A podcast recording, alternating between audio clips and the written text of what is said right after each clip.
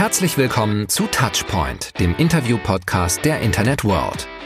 Wir plaudern mit den spannendsten Köpfen aus E-Commerce und Marketing über die neuesten Branchenentwicklungen des digitalen Handels. Hallo und herzlich willkommen zu einer neuen Episode unseres Podcasts Touchpoint von Internet World. Mein Name ist Helmut van Rinsum, ich bin Redakteur bei Internet World und in dieser Eigenschaft lerne ich immer wieder sehr interessante Persönlichkeiten kennen. Und eine davon ist Nicole Hoffmann, mit der ich jetzt ein Gespräch führen darf. Nicole, ich freue mich sehr, dass Sie sich die Zeit nehmen. Schön, dass Sie da sind.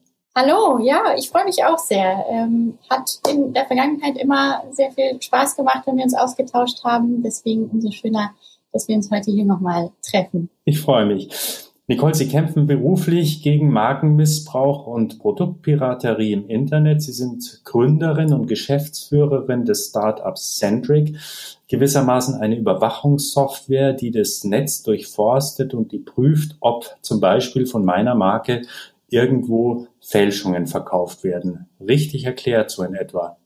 Genau, das erklärt ist schon sehr gut. Ähm, sind zwei Hauptbestandteile, könnte man sagen. Den einen haben Sie gerade schon genannt. Das ist nämlich wirklich das Scannen im Prinzip des gesamten Internets, vor allen Dingen ähm, Online-Marktplätze, aber auch Social Media ähm, ist immer ein wichtigerer Part. Ähm, und der zweite Bestandteil ist eben dann auch, dass wir den Unternehmen die Möglichkeit geben, ähm, wenn Sie dort unter diesen Angeboten auch Angebote finden, die nicht rechtmäßig sind, also Fälschungen oder Brand Abuse, einfach Verletzungen gegen Ihre Marke, dann gibt es dort eben auch die Möglichkeit in der Software, diese automatisiert über Schnittstellen, die wir dann zu den Plattformen ähm, haben, entfernen zu lassen. Okay, also nochmal nachgefragt. Da erkennt äh, die Software, dass meinetwegen auf Facebook oder sagen wir auf Amazon ähm, gefälschte Markenprodukte beispielsweise von einem Koffer verkauft werden. Das meldet die Software und wie kommt es dann sozusagen zur Eliminierung dieser Fälschung? Die kann sie ja nicht einfach rauslöschen. Nein, genau. Also wichtig äh, ist zum einen natürlich erstmal, dass das Unternehmen, äh, mit dem wir dann zusammenarbeiten, das uns beauftragt, ähm, die Markenrechte auch hat. Das ist immer sehr sozusagen Grundvoraussetzung. Und ähm, wenn wir dann in der Software sozusagen dem Kunden etwas anzeigen und der das dann auch bestätigt, da hat er unseren berühmten Takedown-Button, äh, wie wir das nennen, ähm, dann kann er sozusagen diesen Button ähm, über die Software auslösen, dass der Prozess im Hintergrund weiterläuft. Was heißt das? An der Stelle, wenn er sagt, ja, bestätigt, dieses Angebot ist nicht in Ordnung, das bin ich nicht zum Beispiel, ähm, dann geben wir eine Meldung weiter an die jeweilige Plattform ähm, im Namen ähm, des Markeninhabers und sagen, dieses Angebot ist kein rechtmäßiges Angebot. Das wurde vom Markeninhaber ähm, auch als ein solches identifiziert. Bitte runternehmen. Und dann sind die Plattformen auch verpflichtet, entsprechend der Gesetzeslage dort so zu handeln. Okay, also das heißt also jetzt, um bei dem Beispiel Koffer und Amazon zu bleiben, da würde die Plattform Amazon eine Nachricht kriegen, Leute, ihr verkauft da auf der Plattform ähm, äh, gefälschte, ähm, gefälschte Koffer, ähm, nee, eliminiert die bitte, nehmt die runter. Genau. Ah, okay. Ist es der Software eigentlich egal, ob jetzt ähm, sie gefälschte Parfüms oder meinetwegen ein Fake von der Kettensäge erkennt? Das ist der Software total egal. Ähm, das ist sozusagen ein Teil dessen, was wir im Setup machen. Wir setzen natürlich für jeden Kunden das individuell auf. Also das heißt, natürlich sieht eine Kettensäge, wenn wir jetzt an die Bilderkennung denken, anders aus als ein Flakon von einem Parfum. Aber ähm, da haben wir eben eine kurze Anlernphase der Software sozusagen. Ähm, und genau, ab da äh, ist die Software dann eben im Internet unterwegs und sucht ganz fleißig sowohl nach Bildern, aber auch über Keywords. Also insgesamt gibt es, ähm, ich glaube, über 50 Attribute, die da kombiniert werden, ähm, sozusagen bestimmte Indikatoren. Um mal bei dem Parfümflakons zu, zu bleiben, also ich meine, wie erkennt eine Software, dass es jetzt nicht das Original Hugo Boss ist, sondern ein Fake Hugo Boss? Ich meine, es gibt ja sogar Konsumenten, die das offenbar nicht richtig erkennen.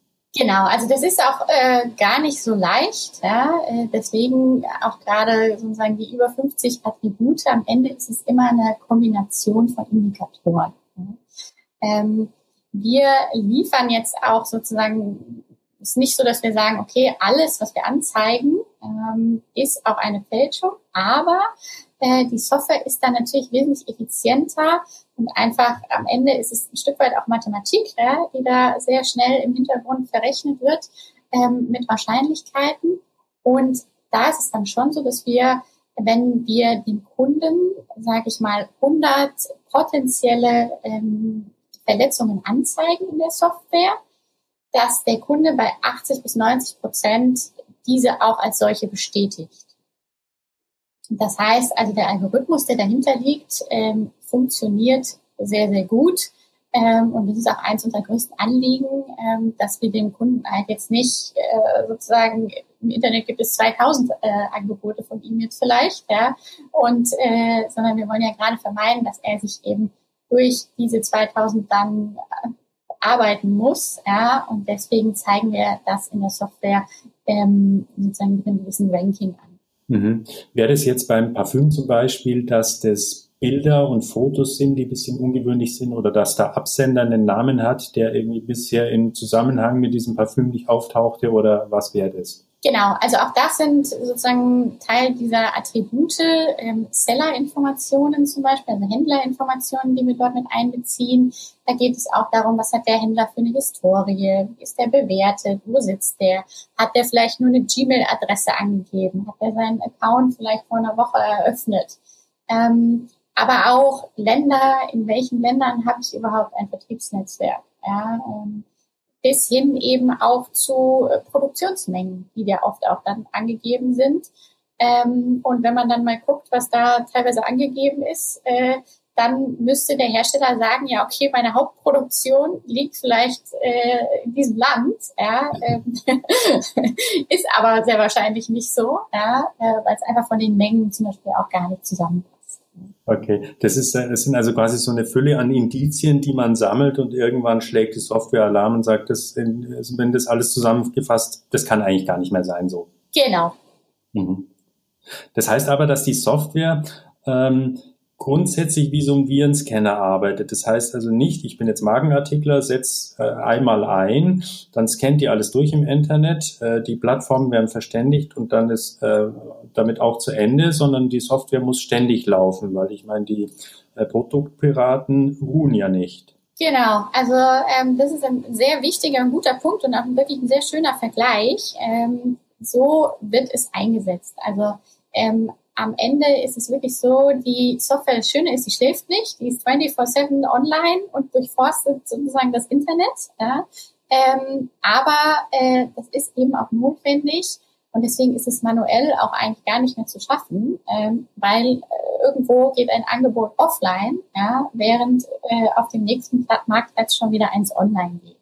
Ähm, und da sozusagen konstant Transparenz zu haben, ist äh, für ein Unternehmen ähm, ja eigentlich gar nicht möglich oder auch kostengünstig irgendwie möglich, weil man müsste ja äh, keine Ahnung, 20, 30, 40 Leute einstellen, ja, die permanent das Internet durchforsten, ja, wenn man es manuell machen wollen würde. Mhm, mhm. Wie kommt man eigentlich dazu, also jetzt aus Ihrer Sicht sowas zu machen? Also Sie haben ja, glaube ich, auch mal ein Fitness-Startup gegründet, waren so in der Pro7-Gruppe tätig. Da ist ja dann doch so eine Software, die sich da um Produktpiraten kümmert, so ein Ansatz jetzt erstmal nicht super naheliegend, um es so auszudrücken. Ja, also genau. Ich äh, habe in unterschiedlichen Startups sozusagen vor fast zehn Jahren äh, ist da irgendwie mein Unternehmerherz dann in Richtung Startup gewandert. Ähm, und über diese Laufzeit bin ich schon auch immer wieder äh, da in Berührung gekommen, weil also angefangen habe ich mal als CFO, also wirklich sozusagen für, für die Kennzahlen äh, zuständig, ähm, aber eben dann auch, wie es ja oft so ist, äh, in, für Legal. Ähm, und war da eigentlich dann auch über viele Jahre immer sehr stark im Austausch, war auch immer dafür verantwortlich, dass Marken zum Beispiel richtig angemeldet werden von unseren Unternehmen. Ah, okay. Und äh, zusätzlich kommt noch hinzu, ähm, dass natürlich, wenn man ein eigenes Unternehmen hat, eigene Produkte hat, ja, ähm, das, und das war auch bei uns so, ähm, ich glaube, es ist super wichtig, eine Marke anzumelden, aber zum Beispiel, was viele nicht machen, ähm, ist, wie breit muss ich mich da eigentlich aufstellen? Ja? Ähm, Und das unterschätzen viele und das haben wir auch äh, an der Stelle, äh, an der Stelle zumindest nicht schnell genug gemacht, ähm, dass wir zum Beispiel, als wir gegründet haben und ähm, eben Fitnessprodukte angeboten haben, ähm, wir sind auf Messen gegangen, ja, hatten da natürlich Interaktion nach außen, aber Messen sind auch ein Hotspot ja, für Produktpiraten, um eben zu schauen, was gibt es Neues, ja, wo kann ich äh, irgendwie Innovationen auch äh, sozusagen von der Seite in den Markt bringen ja, und mich da dranhängen. Und das ist uns auch passiert mit einem dieser, mit einer der Firmen, dass wir nämlich dann mit den Produkten äh, plötzlich in China unsere Marke angemeldet war ähm, und wir dann sehr schnell reagieren mussten, ähm, dass wir das rückgängig machen und so weiter.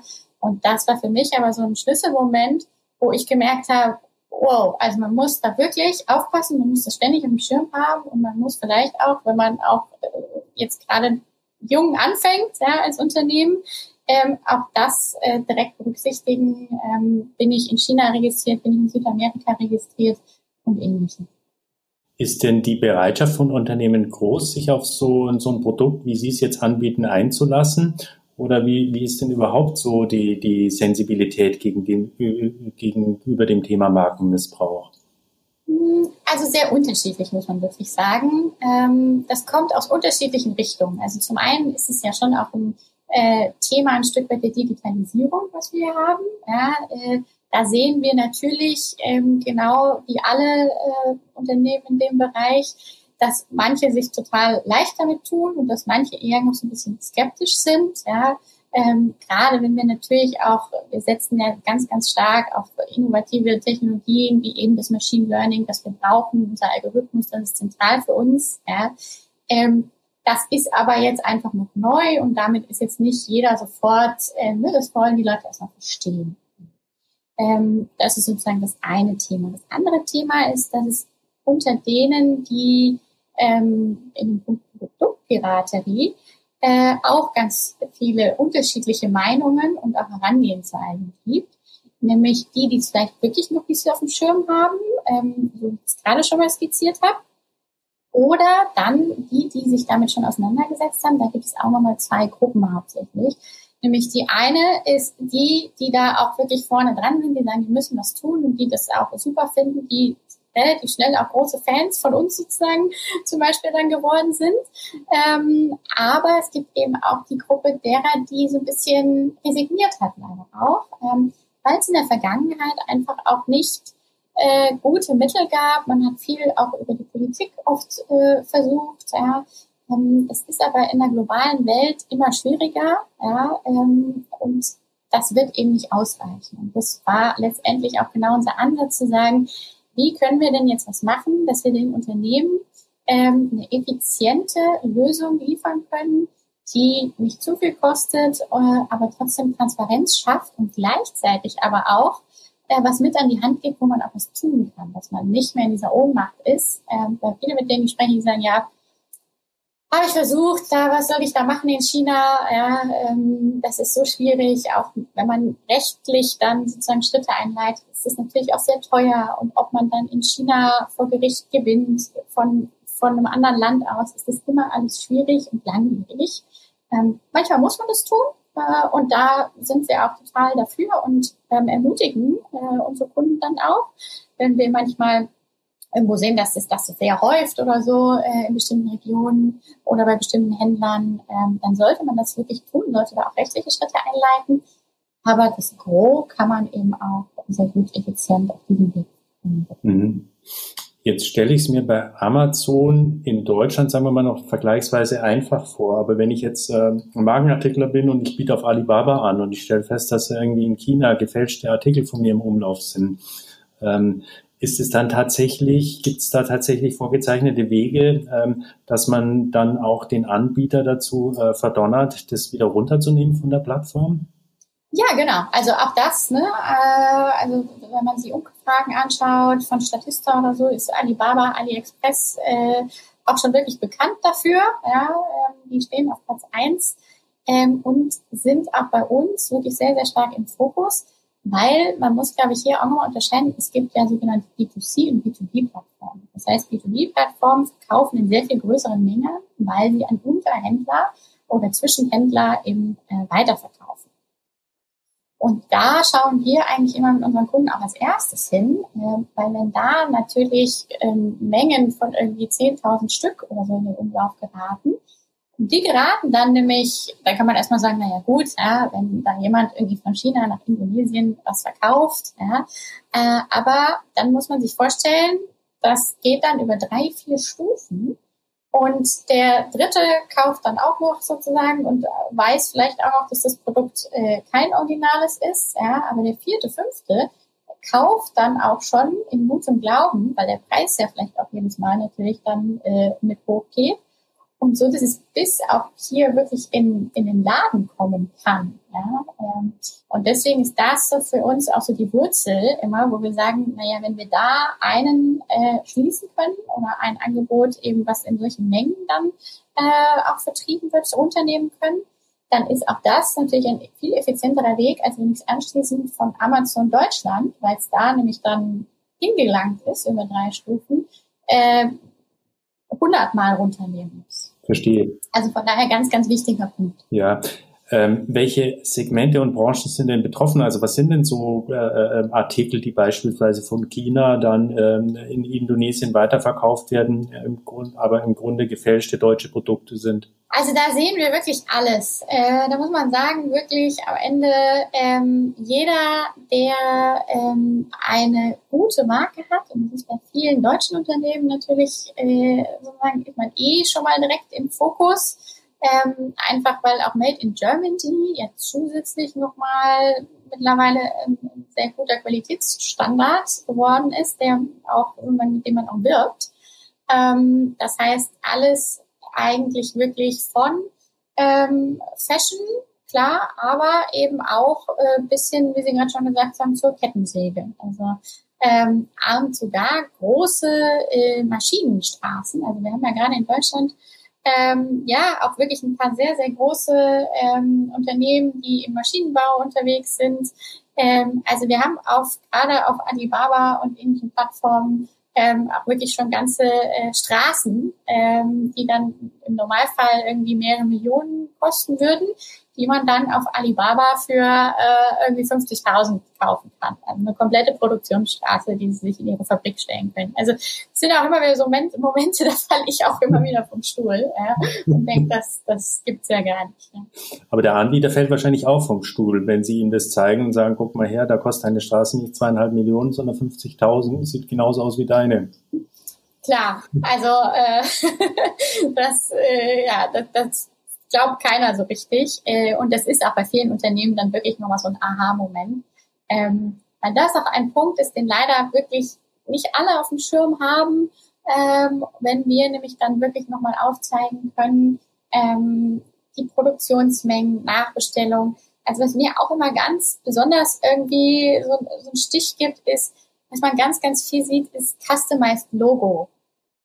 Ähm, das ist sozusagen so ein bisschen der neue Trick. Ja, man zeigt die Produkte, ähm, die Verpackung und alles sieht auch sehr, sehr ähnlich aus. Also wir haben zum Beispiel jemand, der Motoröl äh, macht ähm, mit dabei und äh, das sind eben solche Kanister, ja, und das sieht alles komplett ähnlich aus. Äh, die Farbe stimmt, die Schriftart stimmt, alles stimmt, aber das Logo ist eben nicht drauf.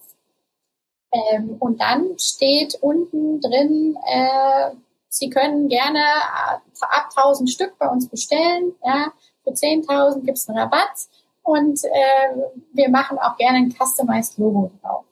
Ach so, okay, verstehe. Und, genau, und wenn man dann in den Kontakt tritt mit diesen Händlern und dann sagt, so, jetzt hätte ich aber gerne hier das Logo von der Marke XY, die ja zufällig auch der, sozusagen sonst das gleiche Aussehen hat, des Behälters und äh, alles drum und dran, äh, dann äh, bekommt man da, ist gar kein Problem als Antwort, äh, drucken wir ihn gerne drauf.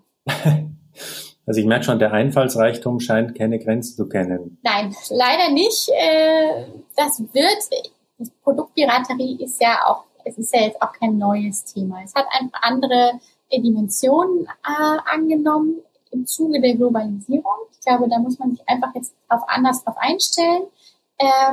Genauso wie das eben auch die Produktpiraten machen, dass die schnell sind, dass die nach vorne gehen, dass die neue Technologien nutzen, dass die das Internet nutzen. Ähm, da sind die einfach vorne mit dabei und ich glaube, ähm, deswegen muss man eben auch genau diese Wege gehen, äh, um sie dann ihnen dort auch begegnen zu können. Mhm. Merken Sie jetzt eigentlich irgendwas durch die Corona-Pandemie? Also wird es irgendwie weniger oder wird es mehr? Also wir haben ja anfangs mal über Messen gesprochen Produktpiraten können ja momentan zumindest auf keine Messen gehen, sich über neueste Trends informieren, weil die finden schlicht nicht statt. Aber gibt es sonst irgendwelche Änderungen, wo Sie sagen, ist es mehr geworden oder weniger oder in dem Bereich ist es gewachsen? Also ja, das gibt es auf jeden Fall. Man, man sieht da Bewegungen drin und auch bei den Messen muss ich sagen, ja, die finden nicht mehr physisch statt, aber die finden online statt, äh, viele. Also auch da kann man sich natürlich weiterhin sehr gut informieren. Und sich schlau machen. Genau. ähm, das ist genau das, was ich meine. Man, ne, man darf da einfach wirklich nicht in diesen Mustern denken, sondern äh, die finden Mittel und Wege und ähm, ehrlicherweise äh, sind die auch wirklich sehr, sehr schnell dabei gewesen. Also man hat es ja auch wirklich jetzt gesehen und da freue ich mich in gewisser Weise auch drüber, dass es auch teilweise eben durch die Presse gegangen ist, damit da auch wirklich Aufmerksamkeit ist, sowohl bei den Unternehmen als auch bei den Verbrauchern. Bestes Beispiel war jetzt, was man gesehen hat, was mit den Masken passiert. Also ähm, es fing an, okay, wir brauchen Masken, ja, ähm, wir müssen das als Corona-Schutzmaßnahme, ähm, bis hin, dass die USA äh, irgendwie einen großen Lader mit mehreren Tonnen äh, irgendwie auf dem Hof stehen hatte, was, was von der Regierung bestellt war, ähm, was dann über Umwege irgendwie aus China gefälschte Masken waren. Also ähm, also 3M und ähm, ähnliches. Also das, da waren die ja so schnell. Ja? Also man konnte nirgendwo Masken kaufen, nur gefälschte. Ja? Ähm, die hat man überall gekriegt und die auch in rauen Mengen. Ähm, und das ist wirklich so ein Beispiel, die nutzen sowas. Die nutzen die Gelegenheit und wir haben das auch bei ein paar unserer Kunden gesehen, ähm, die Produktionsstätten waren vielleicht dann mal zwischenzeitlich mit dem ersten Lockdown äh, auch stillgestanden. Die nutzen das. Ne? Äh, die wissen genau, okay, jetzt kriegt man vielleicht das Originalprodukt gerade weniger oder vielleicht sogar noch zu einem teureren Preis, weil weniger Verfügbarkeit. Ähm, man kommt schlechter dran. Ähm, und dann schmeißen die ihre Maschinen nochmal zwei Schichten mehr an und ähm, nutzen genau diese Gelegenheiten. Mhm.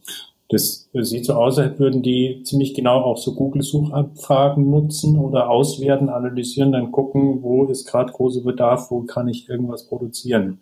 Natürlich, also die sind extrem, also das muss man äh, sozusagen auch mal äh, dem lassen. Ja? Die sind einfach extrem flexibel ja? ähm, und äh, stellen sich sofort auf jede neue äh, Opportunität ja, ähm, ein. Und also wir haben auch Kunden, auch äh, ein Beispiel, wo, wo es wirklich dann auch schwierig ist für die Kunden, ähm, die ihre Produktion teilweise äh, in China zum Beispiel machen oder ähm, auch in Indonesien. Und da ist es dann eben so, dass die haben tagsüber produzieren sie das Originalprodukt ja, und äh, abends lassen sie die Maschinen halt weiterlaufen ähm, und produzieren im Prinzip nochmal die doppelte Menge äh, für den Selbstverkauf. So, ja. Ähm, und auch solche Sachen sind total wichtig, ähm, die, die rauszubekommen. Ja, und das bekommt man auch eben raus, wenn dann plötzlich mehr im Umlauf ist, äh, ja, als man eigentlich dachte, was man produziert hat. Ja. Also Vorsicht auch bei der Wahl der Kooperationspartner. Ja, ich glaube, das würde ich jetzt so nicht generell sagen, aber klar, man muss wie bei allem umsichtig sein und äh, man muss auch gewisse Kontrollmechanismen haben, ja. Ich meine, man muss ja auch über die Konsumenten sprechen. Dies alles würde ja nicht so, so funktionieren, wenn die Konsumenten nicht immer bereit wären oder geradezu bereitwillig äh, zugreifen würden, obwohl man schon ahnt, das kann ja gar nicht äh, das Original sein, weil es ist deutlich günstiger, aber es gibt natürlich trotzdem genügend, die da gerne zugreifen. Ja, das ist, das ist richtig. Ähm, das ist natürlich auch verlockend auf der einen Seite. Und ich glaube, das gibt aber auch, ähm, also es gibt da, wir sagen irgendwie, ja, so ungefähr 80 Prozent ähm, von denen, die Fälschungen kaufen, ja, also sieht man auch in verschiedenen Studien, ja, die hätten jetzt vielleicht auch nicht das Originalprodukt gekauft. Ja, ähm, Es gibt aber auch eben diese 10 bis 20 Prozent, die schon auf dem Weg waren, das Originalprodukt zu kaufen, dann wirklich sozusagen in eine, in eine Falle tappen, ja, oder sich irgendwie ableiten lassen. Ja. Ähm, für die, für die, die es nicht sozusagen im Original äh, kaufen wollen würden. Deswegen ist es auch so wichtig, sage ich mal, ähm, dass man das nicht auch außen vor lässt. Weil viele Händler sagen auch, oder beziehungsweise viele Hersteller sagen auch, na ja, kommen genau mit diesem Argument und sagen, naja, 80 Prozent hätten mein Produkt ja trotzdem nicht verkauft, äh, gekauft. Was heißt das denn auf der anderen Seite? Ähm, das heißt aber ja, dass das Produkt für die 10 bis 20 Prozent unattraktiver wird. Das heißt, ich habe im Zweifel Image-Schäden bei manchen Produkten, wenn dann irgendwie vielleicht noch gesundheitliche Themen auftreten, weil äh, natürlich bei so einer günstigeren Verarbeitung nicht die besten Farben, die besten ähm, Stoffe oder eben auch, ne, wenn man wieder an den Maschinenbau denkt, ja, äh, ich habe mit einem Unternehmen bin ich in Kontakt, ähm, da geht es um Bremsen, die im Auto eingebaut sind. Ja? Also äh, das ist natürlich, wenn da eine Bremse versagt, ja, da hängen dann Menschenleben. Ja. Ja. Mhm. Ähm, also von daher, ähm, das ist schon wichtig und ich glaube, das kommt auch ein Stück weit her, weil auch da, wenn man sich ähm, unterschiedliche Studien anguckt, ähm, 70 bis 80 Prozent der Leute sagen aber auch wiederum, ähm, dafür bin ich nicht verantwortlich in gewisser Weise. Ich ähm, sehe da ganz klar die Verantwortung bei den Herstellern und bei den Händlern. Ähm, weil ich möchte mich frei bewegen können, ich möchte kaufen können und ich möchte ehrlicherweise nicht ähm, jede Sache dreimal umdrehen müssen und erstmal eine Stunde recherchieren müssen, bevor ich was kaufe. Ähm, weil Kaufen hat ja auch viel mit Spaß, mit Emotionen, auch ne, oft auch mit Impulskauf zu tun.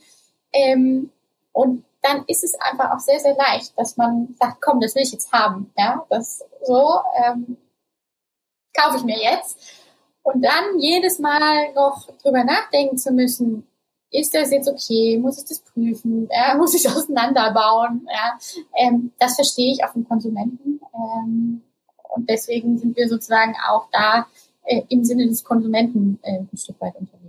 Ja, kann man schon verstehen, dass der Konsument sich jetzt nicht in der Rolle sieht, zu überprüfen, ist das jetzt genau. ein Fake oder ist es Original. Das kann man schon verstehen. Der muss einfach davon ausgehen können eigentlich, dass das, was ihm da so angeboten wird, im Grunde auch so richtig ist. Ganz genau.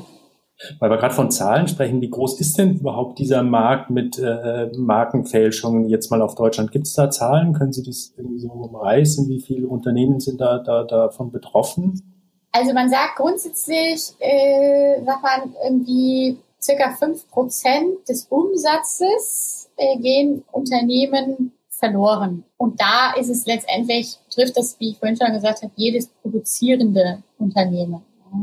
Ähm, es gibt Zahlen natürlich vom Zoll äh, auch, wie viel sozusagen da abgefangen wird, ähm, wenn man sich das anguckt. Also ähm, das sind mehrere Millionen, äh, die da jedes Mal für unterschiedliche Produkte abgefangen werden.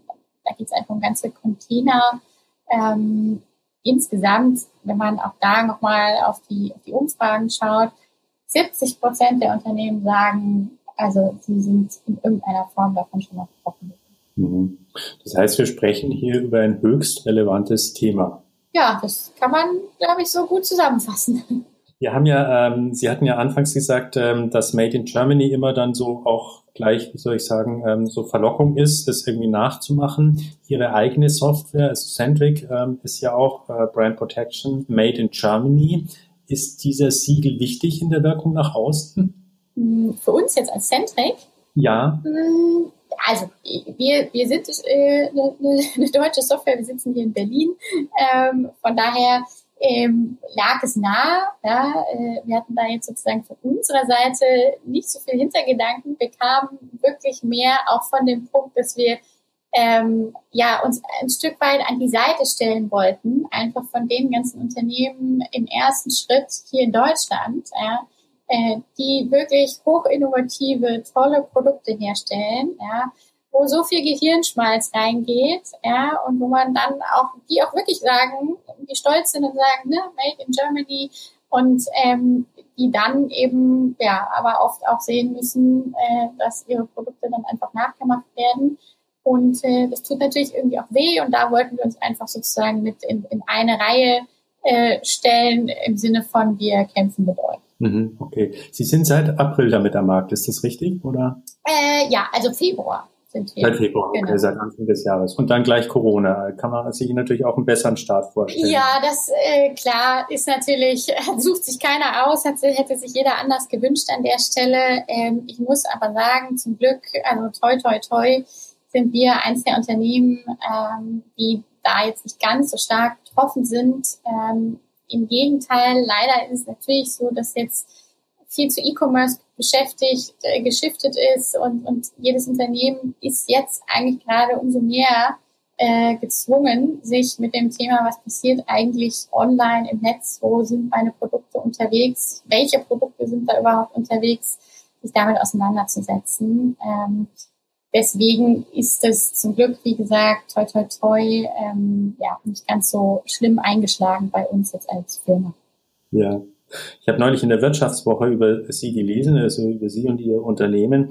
Ähm, da war so ein Elevator-Pitch. Ähm, man konnte da dem Investor Frank Thelen äh, das Startup vorstellen. Und an seiner Antwort hatte ich das Gefühl, der hat gar nicht richtig verstanden, äh, was sie eigentlich anbieten. Weil der, das sein Fazit lautete, Produktfälschungen werden immer ein Problem bleiben für Unternehmen und Kunden.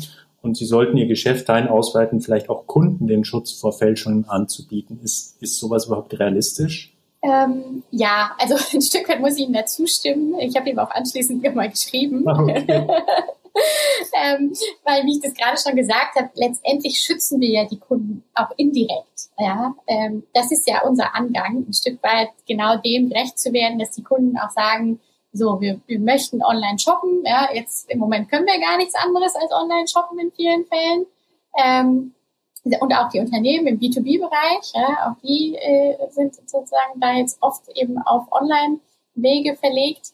Und wenn wir da, schon gesagt habe, an der Wurzel oder auch eben ne, in den unterschiedlichen Plattformen und auch Social Media eben konstant dabei sind, solche Angebote immer wieder runterzunehmen, dann ist die Gefahr, dass der Konsument eben wirklich was erwischt, ja, was nicht in Ordnung ist, ja stark reduziert. Und insofern ähm, würde ich sagen, sind wir auch jetzt schon jeden Tag sowohl im Sinne der Unternehmen als auch für den Konsumenten unterwegs.